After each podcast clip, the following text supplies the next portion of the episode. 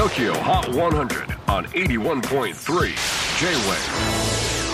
クリス・ベプラーです。J-WAVE ポッドキャスティング TOKYO HOT 100、えー、ここでは今週チャートにしている曲の中からおすすめの一曲をチェックしていきます。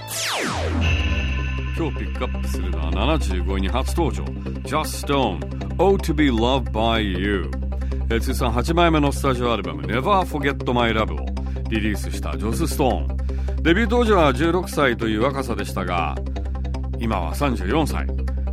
結婚はされていないようですが昨年1月第一子となる女の子ヴァイオレットちゃんを出産。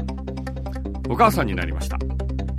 ニューアルバムは前作から6年半ぶりとなりますがその間ジョスはお休みしていたわけではありません。コロナ時代に入るまでは精力的にツアーを続けさらに世界で大人気の音楽バラエティ番組日本でもやってます。ザ・マスクド・シンガーのイギリス版に出演。この時ジョスは妊娠中でかなりお腹が大きかった中ソーセージの着ぐるみを着て歌い見事優勝。そして出産後すぐにアルバムの制作。すごいですね。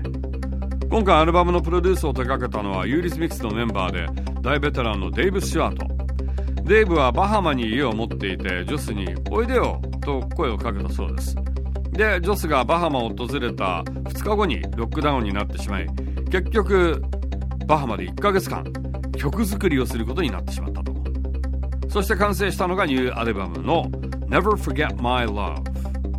Number 75 on the latest countdown from her latest album Never Forget My Love Here's Joss Stone Oh to be loved by you J-WAVE PODCASTING TOKYO HOT 100